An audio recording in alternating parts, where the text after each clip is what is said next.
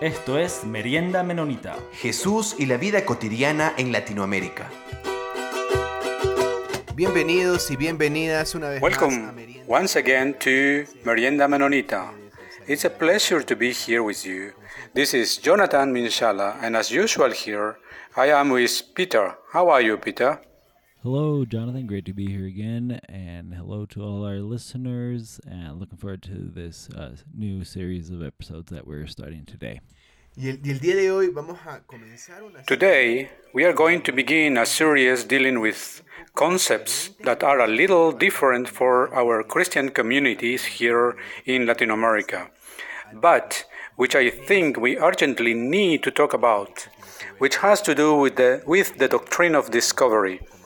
We will talk a little more about what this is, but to talk about this, we have invited today Sarah Augustine. Sarah is joining us here. It's a pleasure, Sarah. Thank you for being here. It's a pleasure to be here.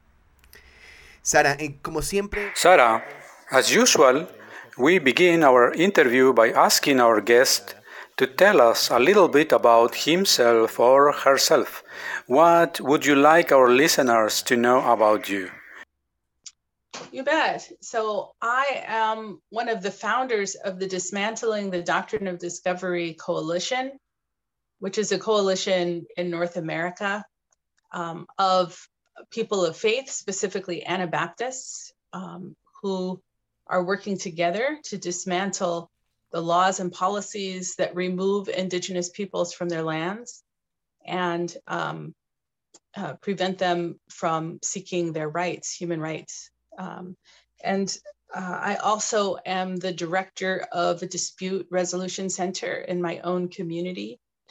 And I'm also the co founder of the Suriname Indigenous Health Fund, which is a nonprofit organization founded in the United States in 2004. And that organization is really working to accompany Indigenous peoples in the Guiana Shield of South America as they um, struggle with the impacts of economic development policies and the doctrine of discovery in their home territory. muchas gracias Sara. Y para comenzar con algunas preguntas. Thank you very much, Sarah. To start with some general questions so that our listeners can understand what the doctrine of discovery is, what doctrines have been used as a basis to justify this doctrine of uh, discovery? Sure. So the doctrine of discovery is a system of laws and policies that was established by the church, the Christian church, in the fif- 15th century, and really served as the first international law. So it, it is founded on a series of papal bulls that described to states in Europe how they could cooperate to colonize the world. So the church identified the criteria for colonization that would prevent European states from competing with each other for territory. So there were some rules established. And the reason it's called the doctrine of discovery is really it's originally the doctrine of first discovery because it describes how the first European state to enter a, a country in what was then called the New World had the right to claim that as part of their territory. So, really, it was a race between European states to find and identify lands and to claim them as part of their own, you know, claim them as their own property. And so there were some theological um, justifications for why this was okay to do and some rules about um, how to colonize lands that were inhabited by people. Obviously, all of those lands were inhabited by people, but there was a principle that was established called terra nullius, which means empty land. And that principle said that if, if the people that inhabited a land in the New World were not ruled by a Christian prince, in other words, if they weren't under the protection of the Catholic Church, then that land was considered to be empty of human beings. And so um, European states were encouraged to go in and uh, subdue and vanquish these lands and to convert the people there. And if the people were not open to conversion, to remove, to just exterminate them. I mean, those were part of the rules of the doctrine of discovery. And so, um, in the early days of um, of colonization, um, uh, European states, for example, Spain, would take a priest on the boat, and the priest would read uh, a pronouncement in Spanish to the people, indigenous people on the shore, explaining that these troops were coming in the name of God um, and that the Pope was the representative of God and that they would submit or they would be destroyed. And so that language, they were speaking the statement in Spanish from the from the ocean, and then um, the the army could then go in and um, you know enslave the population essentially and that would be justified under the rules of the doctrine of discovery.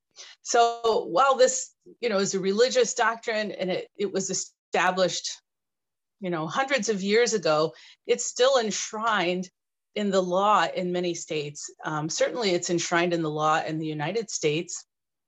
And um, it has been cited by the United States Supreme Court um, many, many times as the basis for denying indigenous peoples the rights to their land and resources. And so it was most recently cited as the basis um, to deny indigenous peoples human rights in 2005. So that's very current, um, which is why I describe it as a system of laws and policies, because it's not just something that happened long ago, it's the basis of land tenure, certainly in the United States and Canada, but around the world um, to this day. Sara, y vemos incluso en nuestras pequeñas comunidades, en la educación de colegios. Sarah, we see in the education of Christian schools here in Latin America, even in our small communities, that the idea is still being taught that if the people from the United States and Europe had not come with the gospel, because of the Great Commission to the Indians, to the indigenous peoples, we would probably be, in quotation marks, backward in terms of civilization. But this idea is still very strong in our churches. Do you think this idea of the Great Commission and evangelism and evangelizing people has been misused to justify land dispossession, genocide, and confusing the gospel with culture? Yeah, I, yeah, I agree with that, and um, it it's not only um, it not only expresses itself in the secular arena, but also in within the doctrine of the church itself. You know, Christian doctrine to this day that is practiced uh, by ordinary Christians, certainly by missionaries uh, who just are invested in this idea of the supremacy or superiority of European um, ideas and persons. And so, uh, if you like, I can break this down into three central ideas that remain in Christianity today. The first is this idea of um, this covenantal relationship between um, God and Israel. So, um, if you look in the Old Testament, um, there's a covenant uh, that, that the creator forms with um, the people of Israel, and they are then empowered to go in and colonize uh, lands as they're leaving um, slavery in Egypt. So they're going into the land of Canaan, and God says, Hey, I've given this land to you.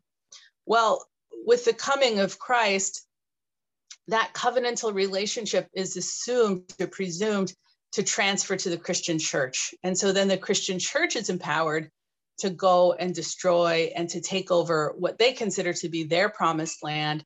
And this is really a distortion of this Old Testament story. Um, the second idea is what you were referring to um, yourself, which is um, the Great Commission, you know, where Jesus tells his disciples to go into all lands and to make disciples of all people. And so um, that that idea has been just has been used to justify not only colonization and mission, but also extermination of indigenous peoples, um, because although Jesus never um, empowered his disciples to commit genocide, that that scripture has been used to justify um, genocide. And then finally, there's this idea in Romans chapter 13 of um, uh, the divine right of authorities. So Paul in chapter 13 talks about uh, how uh, all people need to submit to the authorities of the state because those authorities are to put it put into place by God. And so, uh, you know, these colonizing forces presume that they are empowered by God to come in and uh, bring uh, order to people that are presumed to be godless and devoid of morality. And so, and the, it's their job to submit or be destroyed. And so, you know, many of these ideas are carried on in Christianity today, and there isn't an acknowledgement that the Creator is evidenced in indigenous peoples and their communities and their own spirituality that that is also an expression of the creator. And this is something our coalition is working on too. We're working on um, dismantling laws and policies that um, that threaten indigenous peoples and their human rights um, and we're also working on dismantling these ideas within the christian faith itself and in church institutions that these harmful ideas are unjust and counter to the message of Jesus. Hay un artículo muy interesante que escribiste eh, para Anabaptist World que se llama Para el genocidio en español. There is a very interesting article you wrote for Anabaptist World called For Genocide, Lament is Not Enough. Over the last few years in Christianity Today magazine, in some places, in Zhuhai, for example, an Anglican theologian has written In the face of suffering, our reaction must be lament. And here, in this article that you write, Sarah, you say for genocide, lament is not enough. And you take the passage from Isaiah 58 to talk a little bit about the fact that there is a moment of humiliation and silencing, but we must come to loosen the chains of injustice. Can you elaborate a bit more on this idea? Right. I think that lament is is an idea that is really at the individual level. So when a person commits some wrong or engages in some wrong, they're going to um, lament and then engage in repentance and etc. And I believe that it's wrong to stop there, that we're required actually to take the next step, which is repair. Um, that you cannot stay in a cycle of lament, and that in itself um, has moral consequences. But another point I want to make is that um, in our individualistic ideas in the United States and our individualist culture, um, the, the person thinking through this is really thinking, what is my obligation to do? And not thinking collectively.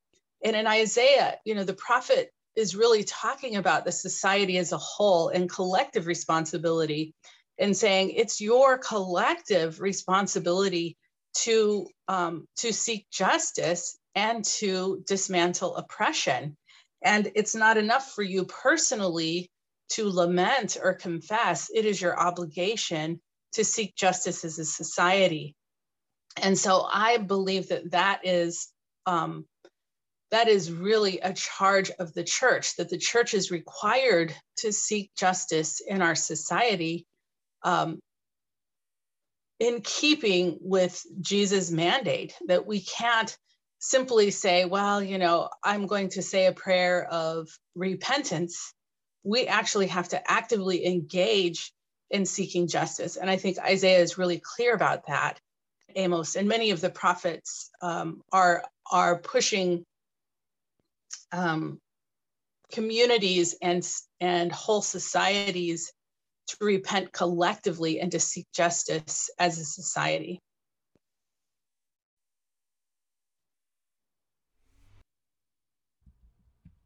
Sarah, uh, recently, and you you in, in, a book that you just just published, um, "The Land Is Not Empty." There, in in that books, you you share and you explain a little about in, in other spaces also. That one point of that for like a starting point for you for all of these uh, a lot of these ideas was a visit that a visit that you did to South America a little while ago in Suriname. I think one of the things also that um, we should probably mention um, is that in Latin Latin America, since Suriname was was conquered by non um, Spanish speakers or Portuguese speakers, a lot of times we don't even remember that it's part of South and Central America. Um, but uh, share a little bit about that experience that that you had, and and how and how that that changed or to some extent has changed or, or, or started off this these ways of thinking about the doctrine of discovery? You bet. So um, I myself am an indigenous woman, um, but I'm an assimilated person, and so that while I faced you know racism in my own country, um, that was something that I I didn't uh, celebrate or or invest in. You know my ambition in my own country was really to to be as much like the dominant culture as possible and when i went uh, to suriname originally um, since then i work around the guiana shield which includes french guiana and also northern brazil but when i first went to suriname i was on a research team and i'm a social scientist and my job was really to uh, to help uh, the scientists on the team to interact in a good way with uh, rainforest communities. And what I saw there was the fact that indigenous communities were removed from their traditional lands, that colonization was happening in the present day. These people were being removed. Um, their communities were contaminated with toxic waste from mining. So some people were being removed, other people we're stuck living in a, a contaminated environment. Alluvial gold mining or gold mining in the river is a huge issue in this region, and I think throughout um, throughout South America, not just in the Guiana Shield. But anyway, we were looking at alluvial gold mining and the impact it has on communities that depend on those waterways. And what was what became obvious to me is that the, the state or the government of that country was really benefiting from that gold mining. Um, and the people, the indigenous people who lived in the lands where that resource was available were being poisoned and they had no redress. So what I mean by that is that they had their, their access to their livelihood was denied. Their ability to seek a livelihood that is to find food and shelter and to you know on their traditional lands was being denied to them.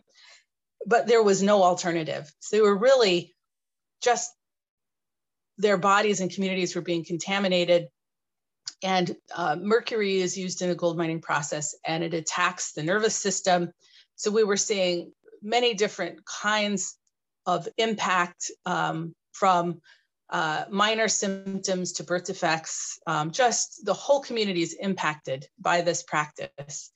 And, you know, I was so shocked by that. I thought if we could find the right authorities and tell them what's going on here, they will help us. So we went to the United Nations Environmental Program, you know, many large NGOs, including um, you know the nature conservancy and the world wildlife fund you know and and a variety of others and every authority that we went to said well this isn't really our problem or um, you know there's nothing there's we're not going to do anything about it and that includes you know we went to the red cross i filed a claim actually in the inter-american commission on human rights we went through all of the the options in terms of trying to bring relief and also reform to this community.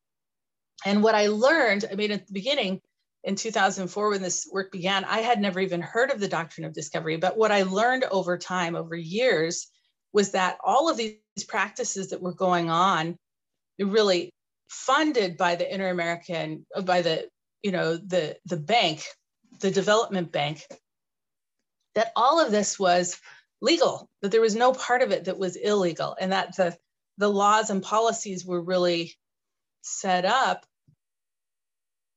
to advantage extraction, and there was no protection for the people impacted by that. So I would go even further and say, you know, the institutions, economic institutions, are arranged in, in a way to ensure that you will have the maximum amount of extraction. And there just aren't rights for Indigenous peoples or vulnerable peoples who are living with the impact of that. And I would say even the UN development goals are in alignment with that. So, you know, before I was in, involved in this work, I thought that economic development that was a good thing and those were the good guys, and I didn't realize the impact it had on the people who were living in these environments. And so as I was as I was working through this over 10 years or longer, I really mm-hmm. started to understand my own story as an indigenous woman and see that my own history was the same as the people that were that I was working with and continue to work with in the Guiana Shield. That I also am a product of the doctrine of discovery. Just what happens, you know, 250 years later.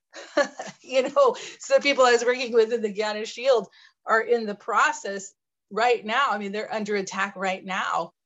And my people had been under attack historically and and the outcome is almost everybody almost all the people of my people died and the few that remain uh, are assimilated you know?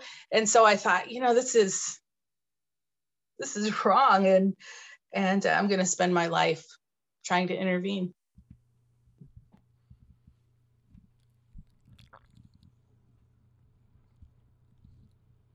Thanks a lot, Sarah. And in, a, in another article that you wrote in in Anabaptist World, um, you make a you you reflect a little bit on on the passage of Luke four from eighteen to twenty, and and in that article you you say that um, that you can have you can have a connection you, or feel a connection with with Jesus, um, that who's marginalized. Um, you say that you also come from from from poverty, that you come from marginalized uh, groups, that and that your nation was colonized by and now it's surrounded by um, the the largest or the most the, the most powerful empire in the world today. And then you also say in, in this article that you're an internally displaced person, um, that you're no longer in your home with with your nation. And so on on this program uh, before we've, we've heard other stories um, from from people who are internally displaced people or refugees um, migrants.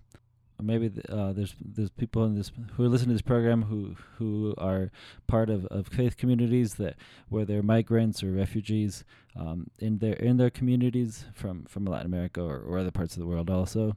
Um, maybe you could share here a, a little bit or maybe share share some a few words of, of encouragement or or may reflection about this reality of, of, of what of also what this this passage in Luke talks about about people who today are um, internally displaced or they're may they or they're living as as refugees or migrants um, or maybe they're the people that are, are considering this this possibility um, right now. Yes, um, I describe myself as an internally displaced person in part because the UN has defined that group. Um, they have created the guiding principles on internal displacement. And so by describing myself as an internally displaced person, I am trying to raise understanding of what that means. That internal displacement is the forcible removal of a people from their lands and their access to a livelihood and their rights, even though they haven't crossed a border. So, Indigenous peoples across the world are in this circumstance where they're removed from their land. They have no other place to be, and they're, they're a, refugee in their own country. So, of course, the UN doesn't use that word refugee uh, about internally displaced person, but popularly we understand that is a person that doesn't have a home. They've been removed from their home and they and they are um, without access to a livelihood. So indigenous peoples have been in this circumstance in many areas and across centuries because their land is coveted by others and the land and resources they have people who are in power want it and they remove indigenous peoples for that purpose and i argue that our laws and policies are arranged in a way to make that legal that it's legal to remove indigenous peoples from their lands. And so the un has defined has understood this and and created the um, the guiding principles on internal displacement to provide an understanding of what states' obligations are um, under this condition. It's a really difficult um, position to be in because often internally displaced people, like refugees, face discrimination. Um, they face um, deep racism by the people in their own country. Certainly, um, something that I have faced and many others face the same thing is that the people of your own country believe there's something wrong with you and that the reason that you lost your land was because you didn't deserve it, because you were lazy, because you weren't doing what was right, because you were pagan, and that it was right and just for colonizers to come and take your land. And so um, I continue to define myself that way as a challenge to the people around me who, who I speak with and also for the church to address this wrong, that it's it's wrong to do this, and that actually Jesus, you know, claims in Luke chapter four, you know, the Spirit of God is upon me to bring good news to the poor, and he talks about his mandate, um, which is justice for the oppressed and that this is really the mandate of the church to um, to to in recognizing and seeking the kingdom of God um, to seek justice for the oppressed. And so um, I wanted to just kind of define that so that you know others can can use that language if that's helpful to say I am a displaced person, internally displaced person, and I am entitled to rights. You know, the, the UN defines that, first of all, um, to remove people internally in their nation is prohibited. And, um, and especially for indigenous peoples, this is not correct and that it's not permitted under international law. But in terms of, of providing um, comfort. Uh, one of the one of the things that I that I turn to, you know, in my own life and in my own work, is claiming in uh, Isaiah chapter 43 Fear not, for I have redeemed you. I have summoned you my name by name, and you are mine. So you are not worthless. You're called by name. You are precious to the Creator. When you pass through the waters, I will be with you. And when you pass through the rivers, they will not sweep over you. When you walk through the fire, you will not be burned. The flames will not set you ablaze. For I am the Lord your God, the Holy One of Israel, your Savior. And I think you know that's been so important to me to to think through and to claim and understand the dignity that is my birthright and that is inherent uh, in in my identity that is offered to me by the creator even there though there are voices around me telling me that i that i deserve to be removed that i don't deserve rights that i'm not fully even a real person that um, that there are other people who have ideas that are better than mine that um, the dominant culture's spirituality and understanding of reality is the true reality, and the understanding of my people is not. Um, I return to this passage and claim it that actually um, I am um, I am worthy and um, and that I am protected. Thank you so much, Sarah, for, for your time, um, for the, and for this work of, of, of this. There's different um, articles and also this book that that was just published last year. Um, the land is not empty. Uh, we encourage uh, our listeners to check that out. Also, thank you for this this educational work that, that you're doing also for our, our church communities. Um, it's a very important work, and and also thank you for this introduction that you've done for us. That Since um, here ahead, we're going to continue um, these conversations about this topic, um, as as Jonathan said at the beginning, is is is a topic that's really important for church communities in in different parts of, of Latin America. Jonathan, anything else to to close?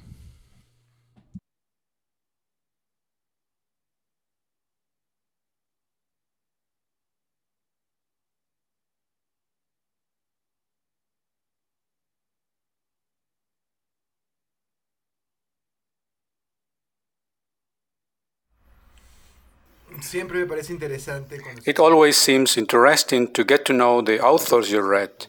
Nice chatting with you, Sarah. My pleasure, and thank you for your time. Thank you. It's a pleasure to be here and so thankful to be asked. Um, I appreciate the work that you're doing, and um, I'm, I'm so thankful for your voice in the world. Thank you. Thanks a lot, Sarah, once again. And also, we all thank all of our listeners. And as always, we thank uh, Mennonite Mission Network and Anabaptist World for making this podcast possible. Soon we'll have another English episode. Uh, this series will continue in Spanish, and we thank Manuel May for doing the translation of this episode into English. Los comentarios vertidos en este programa no representan necesariamente la opinión de Merienda Menonita, la Red Menonita de Misión o Anabaptist World. Esto fue Merienda Menonita. Siempre estamos atentos a sus opiniones y preguntas y nos pueden escribir al info arroba meriendamenonita.com.